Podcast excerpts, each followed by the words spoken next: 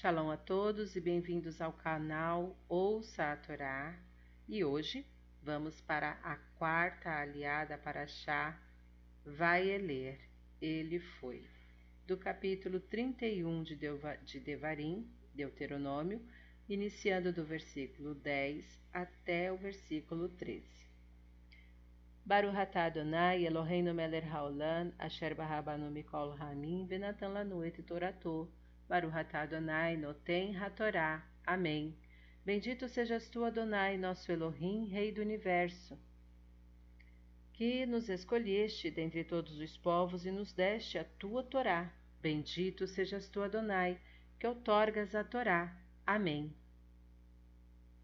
Moshe lhes deu estas ordens. Ao fim de sete anos, durante a festa de Sukkot, no ano de Shemitah, quando todo Israel estiver na presença de Adonai, no lugar que ele escolher, leiam esta Torá na presença de todo Israel, para que a ouçam.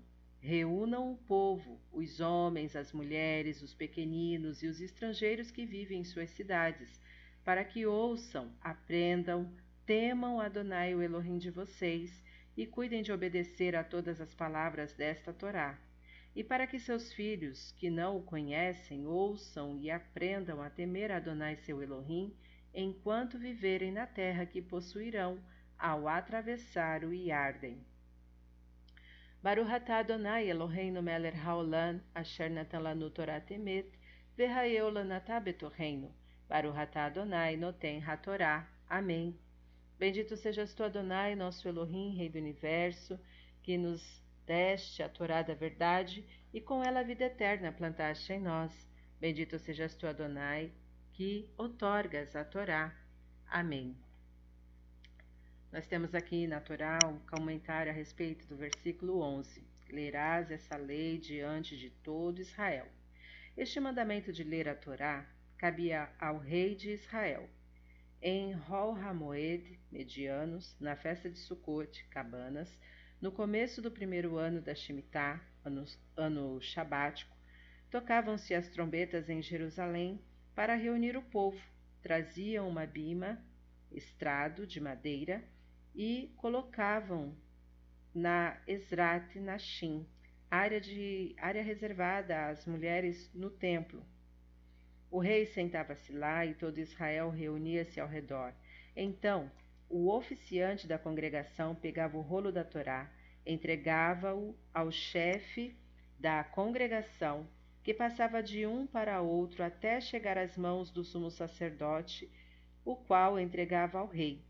Este o recebia e de pé pronunciava a bênção da Torá e lia desde o começo do Deuteronômio até o trecho da Shema, Aser, Taser, Teaser as admoestações da Paraxá de Kitavu. Esses trechos estimulam a cumprir os preceitos da Torá e fortalecem a fé em Deus. Depois, e sempre em hebraico, o rei pronunciava a última bênção da Torá. Nesta cerimônia, o rei representava o Estado e a leitura da Torá significava a submissão de todo o povo ante a lei divina. Todas as antigas legislações identificavam a relação soberano-povo com as de amo-servo e os conceitos de entrega, venda, herança de reinos e possessões significavam que o monarca era amo e senhor absoluto. Pela primeira vez na história, o judaísmo introduziu um dos conceitos essenciais do progresso que logo seria patrimônio universal, a Constituição. O próprio rei tinha obrigação de ler as leis para seu povo, a Torá, significando com isso que ele não era o amo, mas somente um servidor, e que não era um fim, mas um instrumento de seu povo. Por outro lado, o povo inteiro simbolizava a lei, ou seja, a realização prática dos princípios morais. Outro princípio do mandamento de Ahel é o amor ao estrangeiro. Versículo 12. A Torá de nenhuma maneira nos incita a odiá-lo. Ao contrário, mostra-nos que, como ser humano, está próximo do Eterno e que sempre poderá chegar-se a ele. Nas assembleias gregas em determinadas cidades, castigava-se com a morte ao estrangeiro que ousasse interferir nelas.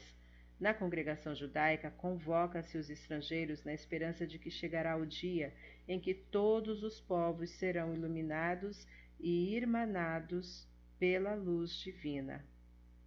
Shalom a todos!